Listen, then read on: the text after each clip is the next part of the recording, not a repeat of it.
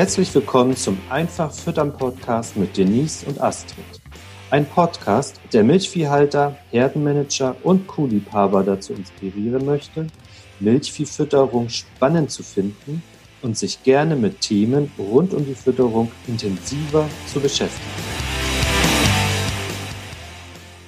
Moin Denise. Hallo Astrid, hi. Und herzlich willkommen zu einer weiteren Folge vom Einfach Füttern Podcast.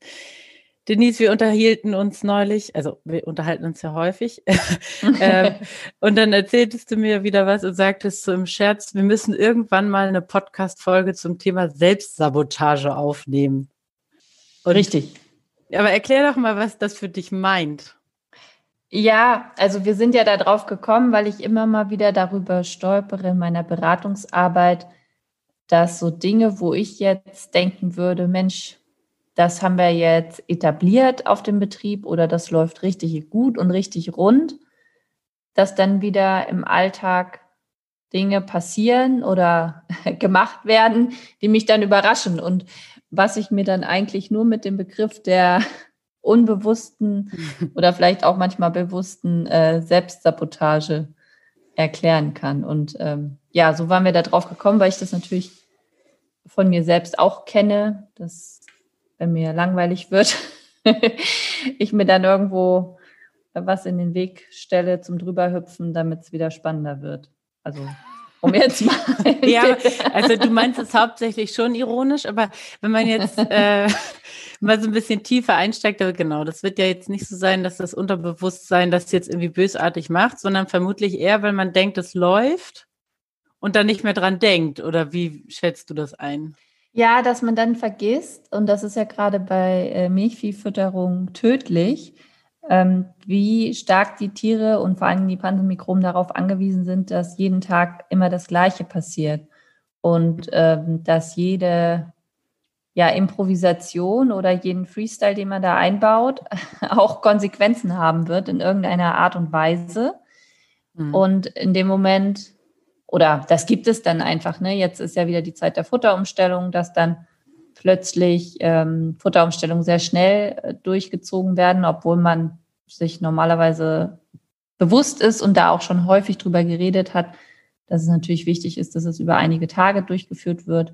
Oder es gibt ja ganz viele Beispiele aus der Praxis. Dann sind die Frühtrockensteher. Ja, mach mal ein paar Beispiele, genau. ja, sind die Frühtrockensteher noch auf der Weide bis Anfang November und ähm, dann ärgert man sich die nächsten acht Wochen über die Einsatzleistung und man ärgert sich dann die gesamte Laktation von diesen Tieren, möglicherweise auch über den gleitenden Schnitt, den sie dann eben ja deutlich hinter ihren Erwartungen bleiben, ne? oder indem mhm. sie dann hinter den Erwartungen bleiben. Das sind so ganz einfache Beispiele. Gibt dann auch so Sachen wie ähm, Futterreste, an Vorbereiter verfüttern oder weil die dann irgendwie warm geworden sind oder warum ist das sozusagen für dich so ein offensichtlicher Fehler, also, sage ich mal, den man vermeiden könnte? Also, weil mir ja immer wichtig ist, dass die Vorbereiter besonders viel fressen und wenn ich da jetzt Futterreste von den Kühen füttere, dann ist das einfach so ja, ich, ich, ich baue mir, also ich steche mir die Reifen platt und fahre mit meinem Auto los und wundere mich dann, dass ich nicht weiter als die nächste Ampel komme. So ungefähr ist das. Ja, und verstanden. also da gibt es ja nicht nur, dass die vielleicht warm sind, sondern die sind durchsortiert, die sind nicht bedarfsgerecht in den Inhaltsstoffen, die, also da gibt es ja ganz, ganz viele Sachen, weshalb ähm, man jetzt keine Futterreste von den melkenden Kühen bei den Vorbereitern, ja. aus meiner Sicht verfüttern sollte. Ja. Ja. Weiter? Ja, also das genau. Du hast, doch, du hast ja bestimmt noch welche auf Lager. Fallen mir dann noch 100 Beispiele ein, ne? Aber ähm, was ist denn so das nächste? Kraftfutterstation ist leer, weil ich vergessen habe, Kraftfutter zu bestellen. Und auch hier gibt es ja über, wenn ich jetzt ein etabliertes, gut funktionierendes Fütterungscontrolling habe, dann habe ich ja irgendwo eine Erinnerung entweder im Handy oder ich weiß das sowieso, dass ich immer dienstags und freitags Schrot bestellen muss oder ich habe eine Erinnerung in meinem Outlook-Kalender oder, oder, oder. Mhm. Also wenn ich nicht möchte, dass mir das passiert, dann habe ich ja irgendwo da eine Lösung für, dass ich es nicht vergesse. Und ähm, ja, das sind dann so Sachen, die aus meiner Sicht unter Selbstsabotage so ein bisschen fallen, weil das ist so sehenden Auges und kommt ja. häufig vor, so, ne? Ähm, ja. Wenn man dann sagt, man ist ja trotzdem einfach nur Mensch und gibt jeden Tag alles und dann ist das halt einfach mal untergegangen. Mhm. Warum, warum hilft das den Kühen nicht? ja, doch. Also die sind ja auch sehr tolerant uns gegenüber. Das, äh, die Kühe geben da ja schon ihr Bestes an Toleranz, was sie so ermöglichen können.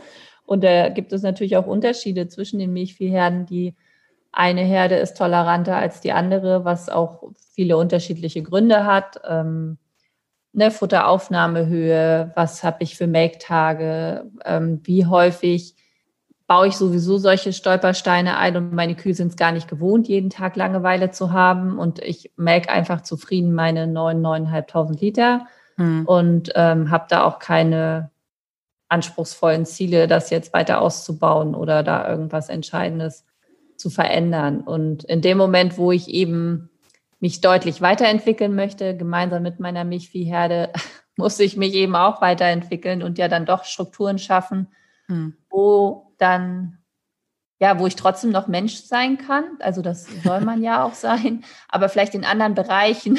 Also wo ja, bitte nicht hier. ja. Nicht bei den Milchkühen beim Füttern, ne? Ja, okay. Also so dieses, äh, ja, heute mischte die Mischung nur zehn Minuten, weil ich wollte dann ja noch irgendwo hin oder ich wollte noch irgendwas machen oder heute mischte sie dann 40 Minuten, weil ich hatte da noch das und das Problem. Das muss dann einfach ähm, ausgemerzt werden, Stück für Stück, wenn ich mich da tatsächlich weiterentwickeln will. Punkt. Ja. Wir wollten irgendwann ja auch noch mal eine Podcast-Folge machen mit einer Anleitung, also natürlich auch ironisch, wie man auf jeden Fall verhindert, mehr als 7000 Liter zu melken. Das können wir vielleicht nachher noch mal im Detail besprechen. Lass uns doch erstmal dabei bleiben. Du hast ja dann offensichtlich ein Bild davon, was denn Betriebe, die jetzt, nennen wir sie, zu, also zu den besseren gehören, Top-Betriebe, was die dann richtig machen was eben die Betriebe, die Selbstsabotage nach deiner Definition betreiben, eben einfach vergessen oder nicht, nicht so klar haben? Ja, also als erstes muss man immer klar haben, was die eigenen Erfolgsfaktoren auf dem Betrieb sind. Und wenn Dinge gut laufen, muss ich immer wissen, warum die gut laufen. Und ähm, sollte dann das nicht auf irgendwelche Zufälle oder, naja, war ein schlechtes Jahr oder was auch immer schieben, sondern es gibt, also bei den Top-Betrieben, die ja, machen eben immer aus ihren Zitronen äh, Limonade und haben dann ja hm, jetzt im Bereich der Fütterung, das ist aber natürlich in anderen Bereichen des Betriebes genauso, einfach ein festes Controlling, kennen da ihre Eckdaten, kennen ähm, ihre Rationen, wissen, was passiert, wenn sie die in die und die Richtung verändern, wissen, worauf es ankommt, also was sie nicht ausprobieren sollten, so ohne weiteres, ohne das dann wieder ganz engmaschig zu kontrollieren, ob das auch funktioniert. Ähm, also die haben aus meiner Sicht einfach ein fest etabliertes Fütterungskontrolling, was sie mindestens einmal wöchentlich konsequent durcharbeiten und dann ergänzend, weil beispielsweise Futterumstellung oder starker Regen etc. Ähm, besondere Vorkommnisse dann noch ergänzt, um zusätzliche TS-Messungen oder ähnliches. Lässt sich sowas auch in einem großen Team realisieren? Weißt naja, du, wo viele Leute verantwortlich sind oder wo viele die Aufgaben übertragen bekommen? Da ja noch besser, als wenn ich mit mir alleine bin und mich nirgendwo rechtfertigen muss. Also ich glaube immer in dem Moment, wo ich mit mehreren Personen zusammenarbeite und einfach ja auch als Chef äh, meine Arbeit gesehen wird, in Anführungsstrichen, mhm ähm, bin ich ja gebundener an Strukturen und mache es mir ja auch einfacher, weil ich mhm. ja Absprachen mhm. treffen muss. Und aus meiner Erfahrung, so machen wir es ja jetzt in unserem Team auch. Dann arbeitet man eben mit Kurzvideos, wo Sachen, Abläufe erklärt werden oder nochmal erinnert wird oder ja. Also ich glaube, das wird dann einfacher, weil in dem Moment, wo ich mit festen Strukturen arbeite, ähm, hab Alle sich dran halten, sozusagen. Ja, ich mich selber auch. So habe ich es jetzt verstanden. Vor allen Dingen ich mich selber auch. Ja, genau. Ich mich selber auch. Dass alle anderen sich dran halten, das habe ich natürlich nicht in der Hand. Nee. Da kann ich ja nur über Motivation versuchen, dass alle anderen genau die gleiche Motivation haben, das umzusetzen. Aber da wäre jetzt, ähm, also man kann ja immer nur sich selbst ändern, nicht die anderen, ne? wie wir das wissen. Stimmt. Ja. Gut, das leuchtet ja jedem ein, wenn er ähm, feste Struktur hat. Und du sagst jetzt gerade, Fütterungskontrolling ist halt da das A und O für dich. Dass die Wahrscheinlichkeit steigt, dass es gelingt, wenn man überhaupt was ja, schriftlich festhält, Routinen hat, die halt fest eingebaut sind. Ne? Naja, und sich auch immer wieder äh, leichter dann daran erinnert, ne, wenn es eine Routine ist. Also ich vergesse ja nicht, dienstags ähm, die Kälber-Iglus auszumisten, wenn ich weiß, das machen wir jeden Dienstag. Und wenn ich ja. eben keinen festen Tag in der Woche habe, dann kann ich, also kann das einfach ja mal untergehen im, im Stress, ne? Und dann gibt es möglicherweise ja auch nur mich, der das dann tut. Und deswegen ist es, denke ich, im Team immer ein bisschen einfacher in Strukturen zu arbeiten, noch als wenn ich selbst für alles zuständig bin. Aber selbst wenn das der Fall sein sollte, ähm, gibt es ja auch Möglichkeiten, sich zu erinnern und sich Strukturen aufzubauen. Also ich war ja jetzt auch in den letzten Jahren äh, alleine selbstständig und das habe ich dann einfach über Erinnerungen gemacht, ne, die dann im Computer aufgeblinkt sind. Und das kann man ja genauso gut auch auf dem Handy einstellen. Und dann vergisst man ja auch nichts, um ähm, sich die Strukturen dann auch selbst beizubringen und sich auszutricksen. Ja. Wir haben ja auch schon tatsächlich eine Podcast-Folge, glaube ich, über Fütterungskontrolling. Ne? Also für denjenigen, der sich da jetzt angesprochen fühlt, da hast du ja auch ein paar Infos gegeben, auf was es dir da ähm, in erster Linie ankommt. Ne? Gibt es denn noch was, was du dem ergänzen möchtest? Nee, ich glaube, dass grundsätzlich ja in den ähm, anderen Podcast-Folgen das ganz gut zur Geltung kommt, was mir bei der Fütterung wichtig ist. Und da gehört äh, genau neben klassisch Trockenmasseaufnahme, Messen, Kraftfutterverbrauch, Futterkosten, alles auszuwerten regelmäßig, also gerne wöchentlich. Ähm, dann ja auch dazu, dass man natürlich einen Blick dafür hat, welche Zusatzstoffe sind jetzt in meiner Ration, was bringen die mir, und ähm, wie lange ist meine aktuelle Mischzeit, meine aktuelle Beladereihenfolge? Das ist ja auch immer so eine Frage, die gerne in den Kursen gestellt wird. Ja. Was ist denn jetzt die optimale Beladereihenfolge? Und ähm, ja. das sind dann so Sachen, die kann man ja nicht pauschal beantworten. Ne? Das kommt ja dann ja. immer auf das Ausgangsmaterial an und das muss jeder Betrieb für sich dann mit seiner aktuellen Silage auch für sich ausprobieren. Ja, und da stelle ich aber tatsächlich immer wieder fest, dass äh, viele auch ein bisschen irritiert sind, ne? wenn sie kaufen den, den Rookie-Kurs und erwarten dann, glaube ich, ganz viel Zauberei und sind dann schon ein bisschen irritiert, dass es um diese Kleinigkeiten einfach auch gehen muss. Naja, am Ende geht es ja genau nur darum. Und das ist ja auch der Unterschied aus meiner Sicht zwischen den Betrieben, die dann jetzt bereits schon besonders gut sind. Also die dann, also die merken das ja gar nicht, dass das in ihrem Tagesablauf fest etabliert ist, dass immer nahezu identische Restfuttermengen da sind, dass immer genau gleich gemischt wird, äh, dass wenn eine neue Grassilage gefüttert wird, auch ausprobiert wird, welche Mischzeit brauchen wir jetzt. Und das muss einem einfach ins Blut übergehen und dann hat man ja mit der Fütterung auch äh, keine Baustellen mehr. Und ja, darum geht's. Und natürlich geht es jetzt nicht um irgendwelche geheimen Zaubertricks, sondern es geht darum zu verstehen, was die Erfolgskennzahlen sind, also die mhm. tatsächlichen und ähm, ja, wie ich die kontrolliere, damit mir nichts entgleitet. Und dann bin ich ja auch so souverän oder fühle mich vor allen Dingen auch nie nicht mehr ohnmächtig, sondern fühle mich dann so gut, dass ich auch Entscheidungen zur Fütterung selbst und unabhängig treffen kann. Ne? Ja geht es wieder um dieses, ähm, was wir ja auch schon ganz häufig gesagt haben, dieses Angst vor Füttern, dass man das verliert ja. und da der eigene Herr seiner Rationen wird oder ja. seines Fütterungsmanagements.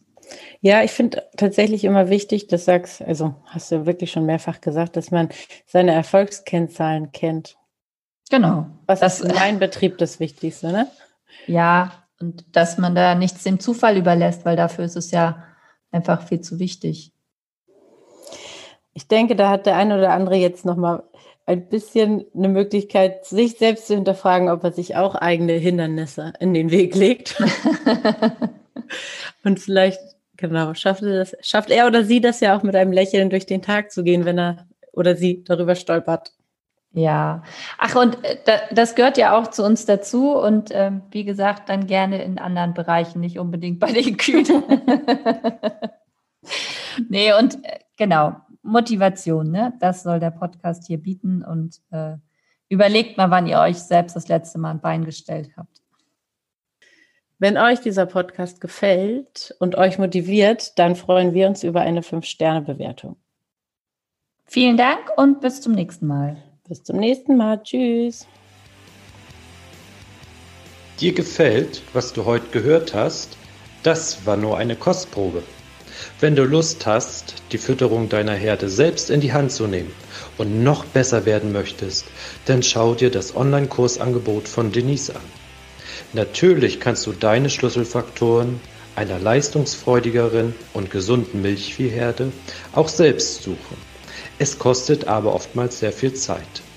In den Kursen nimmst du die Abkürzung. Du profitierst von Erfahrungswissen aus elf Jahren unabhängiger Fütterungsberatung. Denise ist deine Mentorin an deiner Seite. Das aktuelle Kursangebot findest du auf www.kühe-gesund-füttern.de-workshops.